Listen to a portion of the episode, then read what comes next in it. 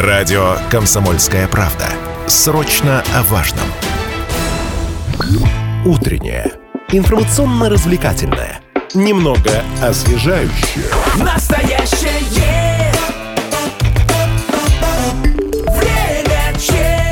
Мы возвращаемся в эфир в студии Лидия Андреева и Алина Покровская. В наше время кибермошенничество, к сожалению, уже разрастается до масштабов бизнеса, иногда прям целых бизнес-империй. А, Но во многом э, сделать способ получения денег легким для мошенников помогают сами жертвы. А, Они буквально передают аферистам реквизиты, э, те, в свою очередь, снимают деньги со счетов без остатка. Сегодня мы поговорим о том, как оплатить покупку в интернете для того, чтобы э, ваши данные не утекли, не стали достоянием общественности. А, Ну и вот о способах мошенничества, которые в уходящем году были наиболее распространены, ну и, скорее всего, э, продолжат свою, если они рабочие, значит, продолжат, э, продолжатся в 2024. Э, Это все обсудим с нашими гостями. В студии старший прокурор отдела государственных обвинителей Уголовно-судебного управления прокуратуры Челябинской области Оксана Маршухина. Доброе утро. Доброе утро. И технический директор компании ИТ «Энигма» Александр Метальников. Здравствуйте. Доброе утро. Еще раз доброе утро, здравствуйте. Хотелось бы напомнить контакты студии прямого эфира 7000 ровно 95 и 3 телефон, Вайбер, WhatsApp 8 908 09 53 953. И также, друзья, можете задавать все интересующие вас вопросы под трансляцией, которая сейчас идет в нашем официальном сообществе ВКонтакте «Комсомольская правда Челябинск». Но и прежде, когда мы к этой теме подходили, для ее проработки, а, для того, чтобы вообще посмотреть, что сейчас происходит а, вот а, с этой историей, а, наткнулись на такое определение, как викитимное поведение вот людей, которые становятся жертвами мошенников. Давайте начнем, наверное, с того, что слушателям объясним вообще, каковы характерные действия людей, которые вот этому подвергаются. Оксана Викторовна, начнем с вас. Ам, Доброе утро еще раз, уважаемые слушатели. А, Да, на самом деле существует э, целая наука, виктимология, которая изучает поведение э, жертв преступлений, которая побуждает криминальный э, элемент к совершению в отношении них каких-то противоправных действий. И э, в этой связи э, полагается немаловажным э, обсудить накануне больших новогодних праздников э, эту тему э, для того, чтобы каждый человек смог посмотреть на себя со стороны и проанализировать свое поведение э, в определенной потенциально опасной криминогенной ситуации. А не секрет, что, э, в общем-то, реалии времени э, диктуют такие условия, что каждый человек уже вплоть до детей и до э, пожилого возраста людей владеет сотовыми телефонами, которые диктуют такие реалии. Привязаны э, к нашим платежным и банковским картам. И вот в этой связи, конечно же, э, каждый человек э, является потенциально опасный и для мошенников, и, как показывает прокурорская судебная следственная практика, и для простых похитителей, которые особо не утруждаются придумывать какие-то схемы обмана, а напрямую похищают средства с банковского счета, просто а, получая доступ э, к онлайн-банкингу э, человека э, путем считывания какой-то информации с интернет-ресурса, э, то есть получая номера платежных карт, э, делая буквально э, какой-то один звонок и убеждая э, абонента э, назвать, например, код из э, поступившего э, смс на его номер телефона. И таким образом, на самом деле, маш- э, э, похититель получает доступ э, именно к платежной карте человека. А человек ничего не подозревает, только лишь успевает э, уследить, как денежки улетели с его счета. Поэтому в этой связи хотелось бы здорово, что в нашей э, редакции присутствуют специалисты именно в этой сфере. Э, Я думаю, что тема будет очень интересная, потому что очень важно, несмотря на то, что э, вот специалисты в этой области дают множество рекомендаций, не отвечайте на незнакомые звонки, не перезванивайте по незнакомым номерам, тем более если внезапно звонок оборвался, не сообщайте никому код, поступивший на вас, номер телефона, тем не менее, так скажем, преступность в данной сфере, она растет, растет и растет, и пострадавших становится все больше. А, Александр, вот сейчас к вам вопрос адресую. Эм, Если, ну вот считается, что сильно помогает, если заводишь отдельную карточку для интернет-расчетов. А может быть, стоит завести отдельный телефон для, для этого? Или это не поможет, если э, мошенник действительно хочет э, обогатиться своими деньгами? А, Вы знаете, хороший на самом деле вопрос, и я действительно знаю людей, которые в том числе вот для того, чтобы вот э, для получения одноразовых смс-кодов, они заводят отдельный телефон, более того, этот такой. телефон кнопочный, то есть, естественно, от части видов мошенничества это может спасти. Потому что, например, вот одна из таких традиционных мошеннических схем, это когда, опять же, звонят якобы из э, службы безопасности банка, и либо это могут быть э, якобы работодатели, предлагают установить телефон программу для удаленного администрирования. И, соответственно, вы расшариваете экран те- телефона, и злоумышленник видит в том числе все смс, которые на него приходят. Естественно, когда мы говорим про кнопочный телефон, на него ничего установить нельзя. Ну да, у него просто у него даже принцип другой, это не Совершенно смартфон. верно. Подождите, а какая разница? Ну вот кнопочный телефон, хорошо. Все равно а, сим-карта, номер сим-карты привязан так или иначе к онлайн-банку, к вашей банковской карте. То есть это же и есть возможность там для дальнейших уже действий злоумышленников. Неважно, будет симка вставлена в кнопочный телефон или в сенсорный. Видите, если мы говорим про сенсорные, то здесь э, просто именно, ну, смартфон, то здесь вариантов именно мошенничества больше. То есть, э, как э, варианты, как я уже сказал, вас заставили установить программу для удаленного доступа, вы там якобы проходите собеседование с работодателем, а в это же время вам приходят смс-коды, которые видит злоумышленник.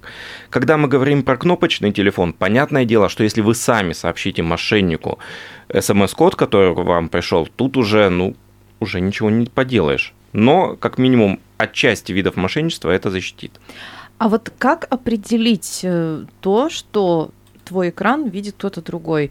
Как понять, что ты установил именно вот эту вот программу нехорошую? Хотя вообще-то она хорошая. Если что, тебе там Конечно. друг может телефон починить или компьютер. Вот вообще-то удаленный доступ, он затем и нужен, чтобы тебе не к сисадмину на работу бежать, да, а он тебе Совершенно там верно. с работы починил. А, Вот, или из дома даже. А, Но, в общем, как понять, что телефон твой просматривает кто-то другой в данный момент? Вот. На самом деле, конечно же, надо понимать, что все эти программы для удаленного администрирования, по сути, это действительно легитимные инструменты, абсолютно легальные, они полезные инструменты.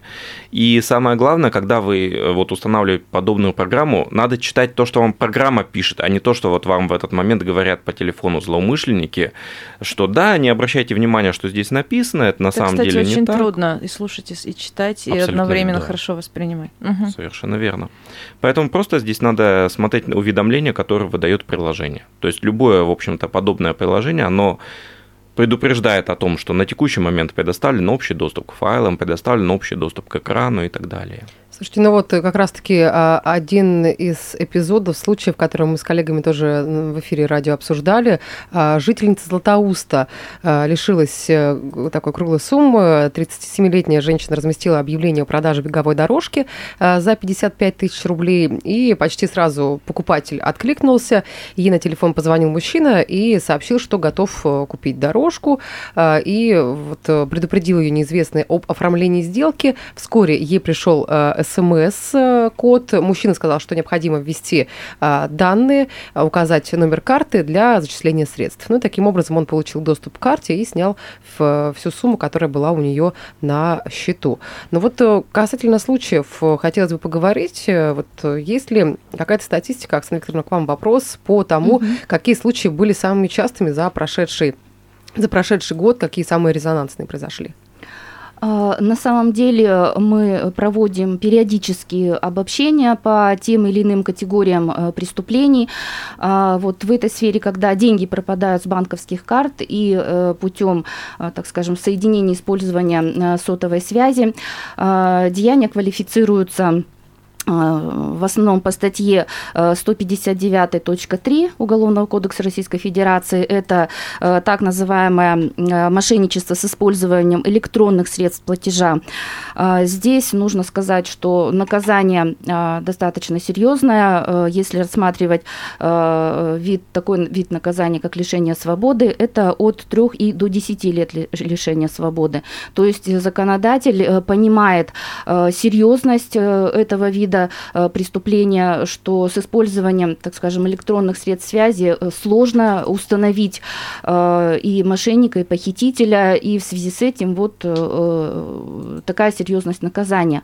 Но существует и еще такой вид хищений, когда, о чем я и говорила, когда не нужно придумывать какую-то особую схему, а достаточно просто вот позвонить, какой случай вы привели, то есть здесь никто никого не обманывает, да, вроде как заключена сделка, вы сообщаете э, доступ, э, предоставляете, вот как раз это и говорит о виктивности поведения, не нужно никому предоставлять данные своей платежной карты.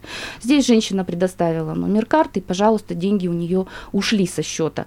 А, точно так же... 107 тысяч рублей, да, у нее Да, похитили. да. А, Точно так же э, есть э, такой э, способ, так скажем, когда а, пожилые люди, э, придя э, в какой-то магазин, то есть кто-то ввиду плохого зрения, а, кто-то даже предоставляя телефон своим родственникам, как правило, бабушки, да, просят э, своих внуков, молодое поколение, э, там, внучок, разберись, пожалуйста, у меня Мгм. там не подцепилось ли каких-то программ.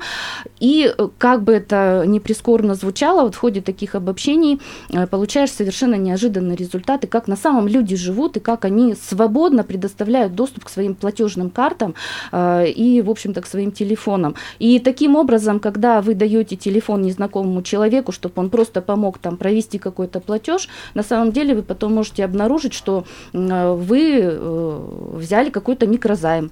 И постепенно уже с вашего счета денежки списываются на этот микрозайм. Иной раз бывает, что э, бабушка в ужасе значит, обнаруживает, что у нее со счета пропали все ее накопления, бежит в полицию, пишет заявление, а потом результат такой плачевный для всей семьи. Оказывается, внучок уже ездит на новой машине, воспользовавшись деньгами бабушки. Ой. И, естественно, это трагедия вообще для семьи, да, то есть, понятно, молодому человеку совсем не нужна эта судимость, и бабушка здесь чувствует себя виноватой. То есть, вот они ситуации казусные, но это действительно наша жизнь, и так происходит. А, также случаи конкретных уголовных дел а, здесь, скорее всего, вот для меня тоже было совершенно непонятно, но сейчас, кстати, говорят специалисты вот службы безопасности как раз вот этого номер 90 Сбербанка, они якобы э, предприняли тоже определенные, э, так скажем, меры э, для того, э, чтобы, то есть в ходе вот анализа уголовных дел э, выявлялись случаи, когда э, похититель, э, э, получая доступ к сотовому телефону, пусть там друга, товарища или находясь в общей компании, они заходят через номер 900 э, вот в этот как раз онлайн-банк и таким образом тоже распоряжаются деньги э, своего так скажем, товарища или Мгм. родственника.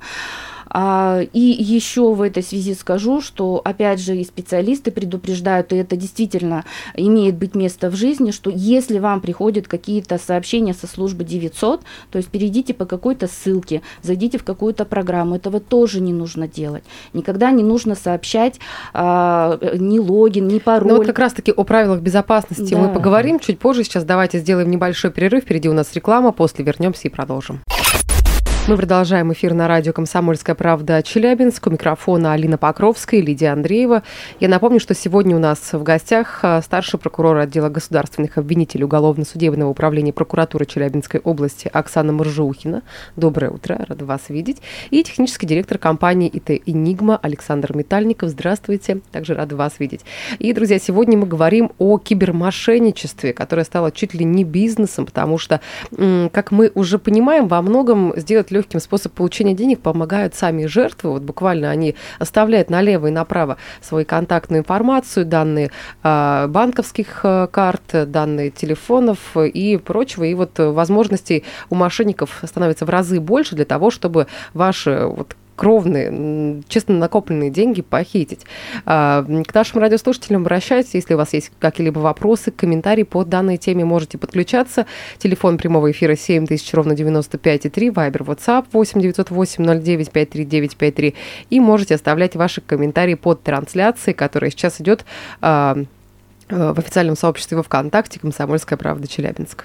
А, Ну вот, э, когда происходил перерыв, мы успе- успели уже буквально в паре слов обсудить э, некие необычные а, способы, необычные случаи, когда у людей уводили деньги. Ну вот одно дело, когда ты прям там сам все рассказал, лично продиктовал, а потом только спохватился. А, И другое дело, когда ты без всякой задней мысли, например, пиццу в офис заказал, а потом происходит что-то странное. Вот э, история с похищением через курьерскую доставку еды, похищением денег. Расскажите, пожалуйста. Э, Доброе утро еще раз, уважаемые слушатели. Да, ситуация довольно за- занимательна, если бы результат не был столь печальным. Это, опять же, еще раз пример того, как путем удаленного доступа можно обогатиться, э, так скажем, за счет добропорядочных граждан. А, Хочется сказать, что вот мы обсуждаем как бы кибермошенничество, но есть еще э, так- такая новелла законодательная, это как просто элем- элементарная кража, но есть такой квалифицированный, введен такой квалифицированный новый признак, как кража с банковского счета.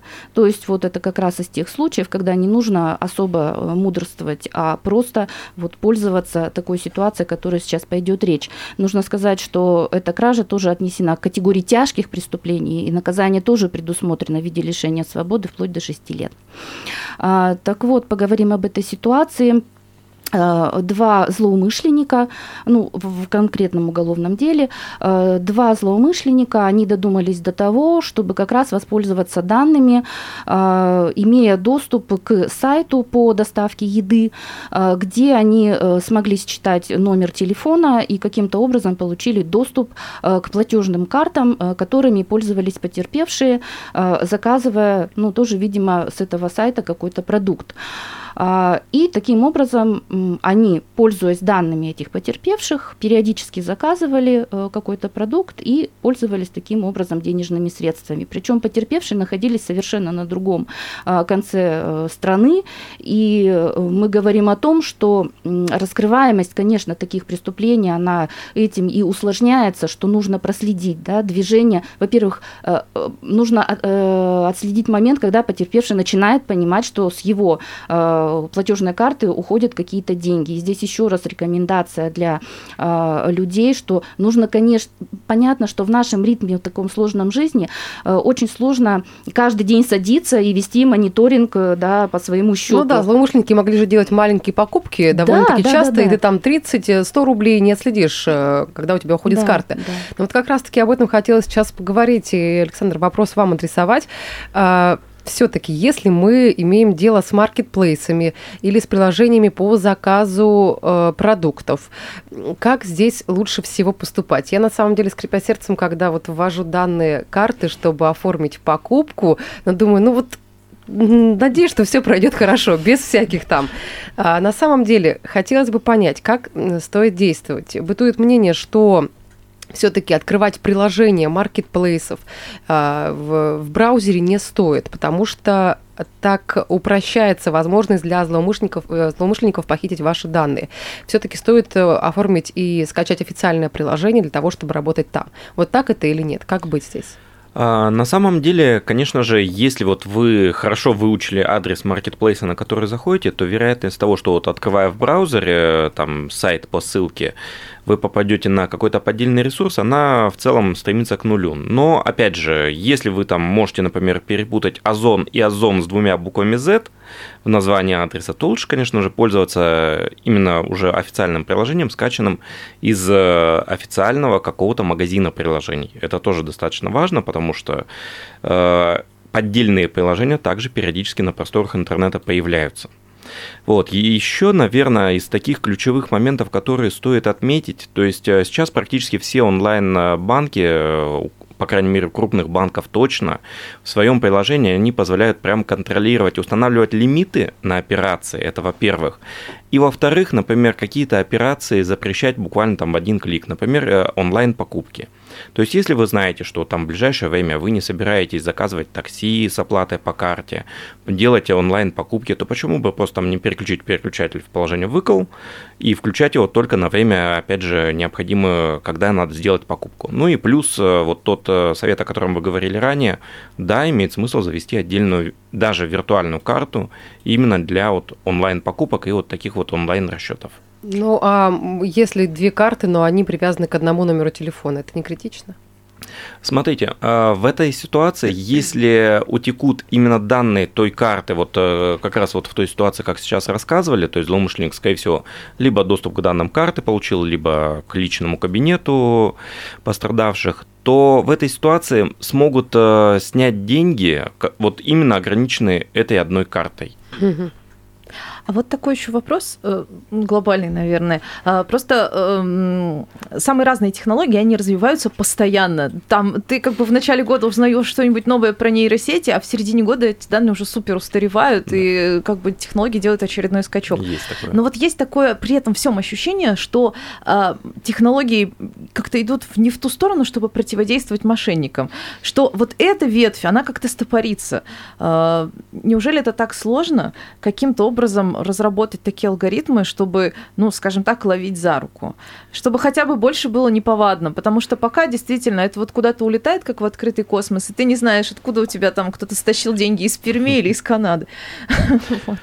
А, Смотрите, конечно же, технологии активно развиваются. И опять же, сейчас появляются и у многих операторов связи, у многих банков так называемые виртуальные ассистенты, виртуальные помощники, виртуальные автоответчики. А это Но помогает в деле Они борьбы с помогают, мошенниками? э, в том числе, потому что мошеннику нет желания, нет смысла тратить много времени на обработку жертвы. То есть э, для него вот важно, ага, вот сейчас поступила обратная реакция, значит, можно с этим человеком продолжать работать. А если он будет понимать, что ему надо сначала пробиться через этого виртуального ассистента, более того, то есть, скорее всего, там этот виртуальный ассистент еще и подвязан к базе номеров, и он проверяет, мошенники, не мошенники звонят. То есть в целом эти технологии по- помогают. Более того, вот банки они активно используют так называемые технологии антифрода. То есть это технологии противодействия мошенничеству. То есть э, они анализируют достаточно большое число параметров, там, в том числе нетипичное поведение, э, скажем так, пользователя Мгм. банка. Если он там делает платежи из каких-то нетипичных мест или нетипичные для него платежи, то для банка это может быть сигнал о мошенничестве. То есть мне так один раз Сбербанк заблокировал карту, потому что я не пользовался, не пользовался ей, а тут решил сделать крупную покупку. Ничего Э, себе, банк решил, что, что Да, вдруг вы там абсолютно на крючке. верно. Слушайте, а вот по поводу приложений, как а, понять, что оно легальное, что оно официальное? Потому что вот бывает такое, что отзывы прочитаешь, там вроде пять звездочек Мгм. стоит, но все равно а, потом начинаешь там до последних комментариев до- долистывать и пишут о том, что приложение там то оно глючит, то оно вообще неофициальное, а, где-то скачанное с там левых сайтов. Как вот это Э, ну, распознать? В первую очередь, это какой-то официальный магазин предложений. То есть, если для айфонов, то это App Store.